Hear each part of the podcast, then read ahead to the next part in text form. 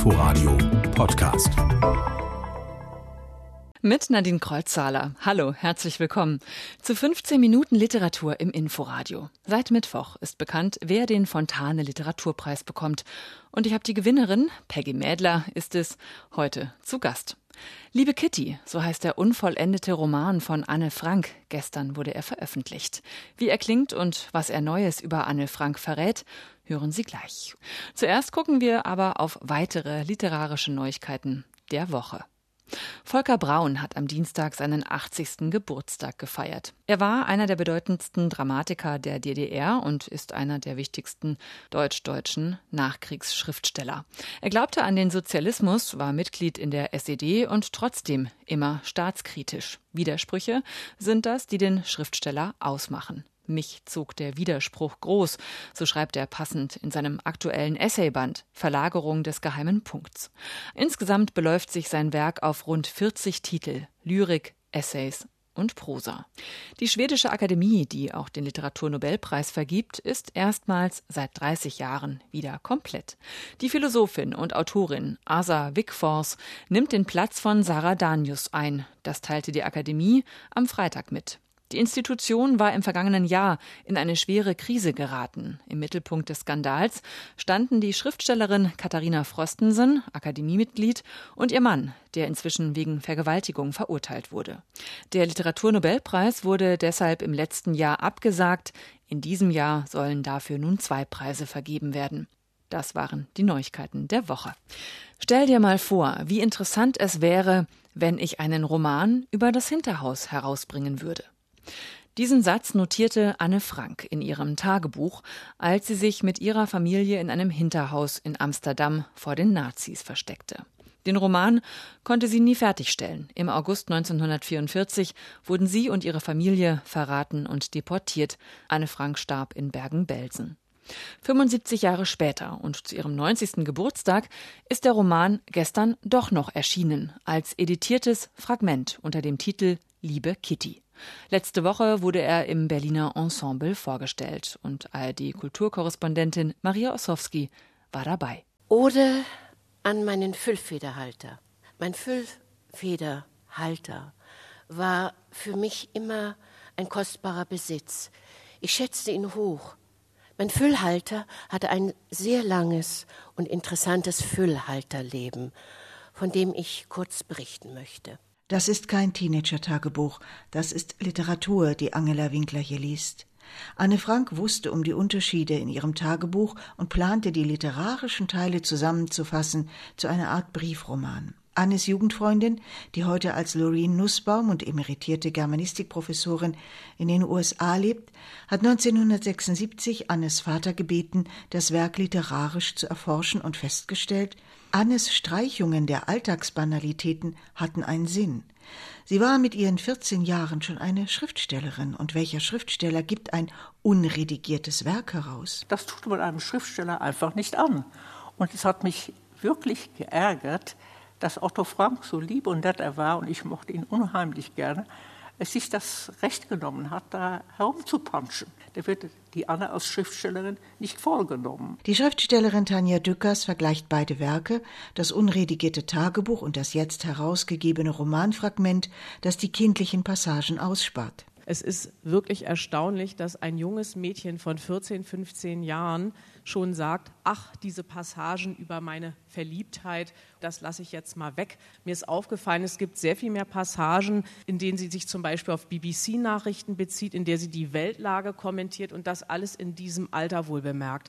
Sie können nicht bestreiten, dass es eine Tatsache ist, dass in Polen und Russland viele Millionen friedlicher Menschen kurzerhand ermordet oder vergast werden. Ein junges Mädchen versteckt in einem Hinterhaus mitten im Krieg beschreibt, was nach dem Krieg Millionen nicht gewusst haben wollten. Anne wurde 1944 verraten, deportiert und nein, sagt Loreen Nussbaum, sie ist nicht gestorben in Bergen-Belsen. Das klinge viel zu normal. Sie sei verendet. Ihr Tagebuch als Romanfragment bleibt, damit die Shoah nicht in diagrammhafte Ferne rückt, wie es der Soziologe Harald Welzer einmal formuliert hat, sondern als einzelnes Schicksal auch in Zukunft die Leser berührt. Maria Ossowski über Liebe Kitty, den literarischen unvollendeten Versuch Anne Franks, herausgegeben vom Sezession Verlag in Zusammenarbeit mit dem Anne Frank Haus in Amsterdam. Zum 200. Geburtstag Fontanes, da passiert ziemlich viel in Brandenburg und auch anderswo. Unter anderem wird der Fontane Literaturpreis vergeben und zwar zum ersten Mal gemeinsam von der Stadt Neuruppin und dem Land Brandenburg und zwar für besondere literarische Leistungen, um Autoren und Autorinnen zu fördern, die schon zwar etwas vorweisen können, aber noch am Anfang ihrer Schriftstellerkarriere stehen. Und seit Mittwoch steht fest, wer den Fontane Literaturpreis bekommt. Es ist Peggy Mädler. Sie ist 43 Jahre alt, freie Dramaturgin und freie Autorin in Berlin und den Preis bekommt sie für ihren zweiten Roman wohin wir gehen. Ja, endlich ist es raus. Frau Mädler, das müssen Sie doch auch gedacht haben, oder? Hallo. Hallo. Ja, ich wusste es natürlich ein bisschen eher, lustigerweise, und es passt so ein bisschen zu dem Gefühl, dass es sich auch manchmal an manchen Tagen immer noch unwirklich anfühlt. Fiel jetzt die Bekanntgabe des Preises genau auf meinen Geburtstag? Nein. Ja, herzlichen Glückwunsch nachträglich. Danke. Das passt ja, ist ja ein schönes Geburtstagsgeschenk. Genau. Ich wusste es ja auch schon vorher. Ich hatte nämlich die schöne Aufgabe, als quergelesen Redakteurin in der Jury zu sein vom Fontane Literaturpreis. Was mich und den Rest der Jury beeindruckt hat, ist, wie sie mit wenigen Strichen, also wirklich ein ganzes Jahrhundert entstehen lassen und das auch noch auf nur 200 Seiten. In einem einzigen Satz blitzt da oft ein ganzes Leben auf. Und sie erzählen ja viele Leben in ihrem Buch, wohin wir gehen. Und das wirkt alles so federleicht, war es wahrscheinlich, aber überhaupt nicht. Ja, es war tatsächlich nicht unbedingt eine leichte, leichte Arbeit. Ausgangspunkt war, über Umbrüche zu erzählen und die sich beständig verändernden Landschaften, das können aber auch politische Landschaften sein, Freundschaften, die sich verändern. Das hat mich interessiert und ich habe aber tatsächlich eine Weile gebraucht, um die richtige Form zu finden und habe den Roman eigentlich zweimal geschrieben. 2012 bis Frühjahr 2015 die erste Fassung.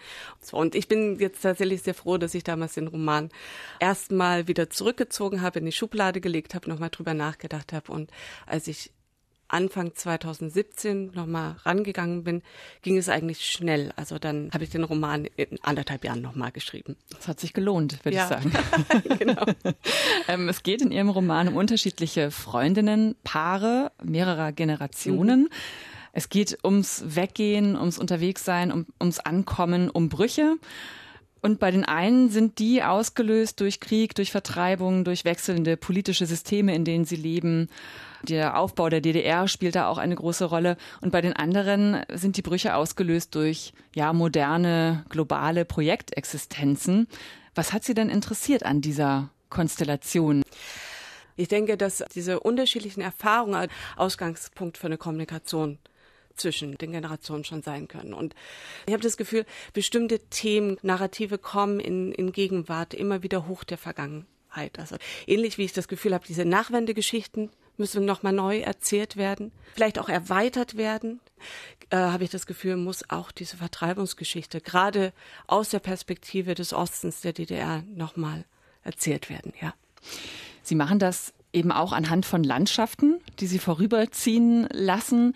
Die spielen eine tragende Rolle in ihrem Roman. Ähm, Brandenburg ist eine dieser Landschaften. Fontane war ja auch einer, der über das Unterwegssein geschrieben hat, äh, über Landschaften eben, der selber auch auf Reisen war und sich auch immer selber neu erfunden hat. Jetzt bekommen Sie den Fontane Literaturpreis. Äh, wie verbunden fühlen Sie sich denn selber mit Fontane? Ich habe mich ja jetzt in den letzten Wochen sehr viel mit Fontane beschäftigt. so immer wieder in Büchereien äh, gelesen. Was ich schon faszinierend finde, ist so Fontane in seiner Zeit. Also diese Zeit, die, die selbst so voller Umbrüche ist. Zum einen ist es die Zeit, wo sich dieses Eisenbahnwesen entwickelt und tatsächlich auch so eine frühe Form des Massentourismus. Ich stelle es mir so ein Stück weit vor, äh, das, das muss ein erstes Globalisierungsgefühl in dieser Zeit gewesen sein. Und Fontane selbst mit schon, also aus einer heutigen Perspektive würde man sagen, brüchigen Biografie mhm. und dann schon auch immer wieder prekär lebt. Das finde ich faszinierend aus so einer heutigen Perspektive, wo ich selbst auch ganz stark das Gefühl habe, so Zeitzeugin von Umbrüchen mhm. zu sein.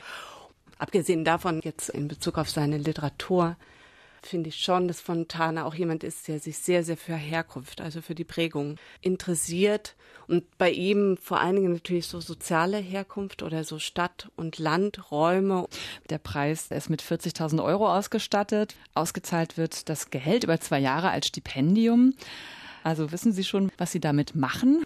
Ja, ich finde diesen Preis tatsächlich sehr sehr besonders. Nicht ja. so etablierte Autoren und Autorinnen leben ja in der Regel nicht vom Schreiben.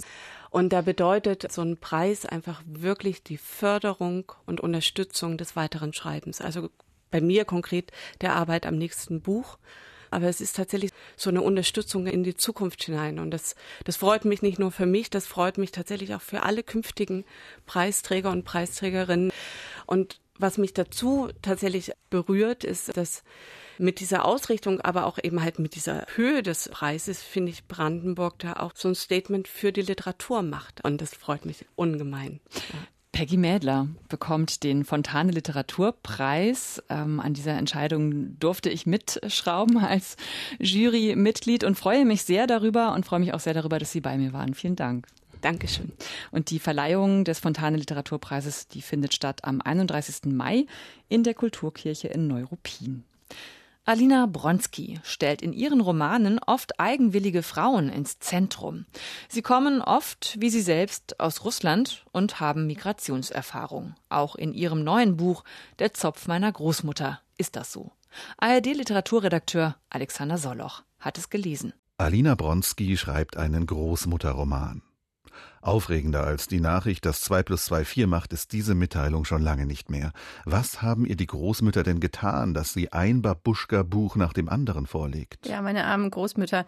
Äh, nein, sie haben damit natürlich überhaupt nichts zu tun, aber die Generation meiner Großmütter oder auch ein bisschen jünger oder älter, die interessiert mich brennend, weil sie sind immer noch viel zu wenig Thema und äh, es sind Menschen, die ein Leben hinter sich haben, die ein Jahrhundert miterlebt haben, das sehr bewegt war und die natürlich die ganze Palette an Kraft, Energie, Grausamkeit und Charaktereigenschaften haben. Und das ist so eine Fundgrube. Ich fürchte, dass, dass ich auch nicht aufhören werde, weiter drüber zu schreiben. Wie in Die schärfsten Gerichte der tatarischen Küche und anders als in Baba Dunjas letzte Liebe hat sich Alina Bronski grob gesagt wieder für die tyrannische Großmutter entschieden. So kann man doch nicht sein. So aber ist Rita, die Großmutter von Maxim, dem Ich-Erzähler, schonungslos, brutal, abgrundtief böse, nicht zu sich, nur zu allen anderen und vor allem zum Enkel in ihrer Obhut. Das ist ein aufgeweckter, kluger Junge. Sie aber dichtet ihm Krankheit und Schwachsinn an. In Deutschland ging die Großmutter mit mir als erstes zum Kinderarzt. Eigentlich erklärte sie mir unterwegs, sei dies der wahre Grund unserer Auswanderung gewesen mich endlich bei einem anständigen Arzt in Behandlung zu geben, der mir und vor allem ihr vielleicht doch die Hoffnung machen würde, dass ich einmal das Erwachsenenalter erreichen könnte, auch wenn das für sie bedeutete, noch jahrzehntelang einen Klotz am Bein zu haben. In Deutschland aber, diesem sonderbaren Land, das sich sowieso nicht als das Paradies erweist, von dem sie in Russland immer geträumt hat, gibt es keinen anständigen Arzt, nur Quacksalber, die Max Kern gesund finden. So obliegt es weiterhin ihr, dem Jungen den Weg zu weisen. Die Großmutter wurde nicht müde, mich vor meinen Mitschülern zu warnen. Ich war, so trichterte sie mir ein, nicht nur körperlich schwach und geistig minder bemittelt, sondern auch mit einem äußeren Verfluch, das geradezu zu Handgreiflichkeiten aufforderte. Ins komische Fundament gießt Alina Bronski viel Trauer und Verzweiflung, Hoffnung und Schwermut. Rita ist ja selbst eine strauchelnde, entwurzelt und sprachlos. Man bekommt es nicht explizit zu lesen, versteht aber doch bald, welch ein heftiger Bruch die Migration für sie war. Rita wankt, vergisst sogar zeitweise, ihre Umgebung zu tyrannisieren. Da atmet man aber nicht auf, gerät eher in tiefe Sorge um diese kalte Frau, in der so viel Wärme lodert. Wärme für den Enkel, für den immer schweigenden, untreuen Mann, sogar und vor allem für dessen uneheliches Kind. Diese wunderbare Schriftstellerin soll bitte noch verschwenderisch viele Großmutterromane schreiben. Der Zopf meiner Großmutter von Alina Bronski ist bei Kiepenheuer und Witsch erschienen. Morgen Abend um 20 Uhr liest Alina Bronski im Pfefferberg-Theater in der Schönhauser Allee 176 in Prenzlauer Berg. Das war quergelesen schon fast, bleibt noch der letzte Satz, bei uns wie immer der erste aus einem aktuellen Roman. Diesmal kommt er aus Die Hölle ist leer, die Teufel sind alle hier von Gerhard Roth. Jeden Morgen ging Lanz zum Strand und spazierte vom aufgelassenen Marinehospital, in dessen Nähe er wohnte, bis zum Hotel Excelsior und wieder zurück. Nächste Woche in Quergelesen hören Sie dann die ausführliche Rezension bei meiner Kollegin Ute Büsing. Einen schönen Sonntag noch wünscht Nadine Kreuzzahler. Inforadio Podcast.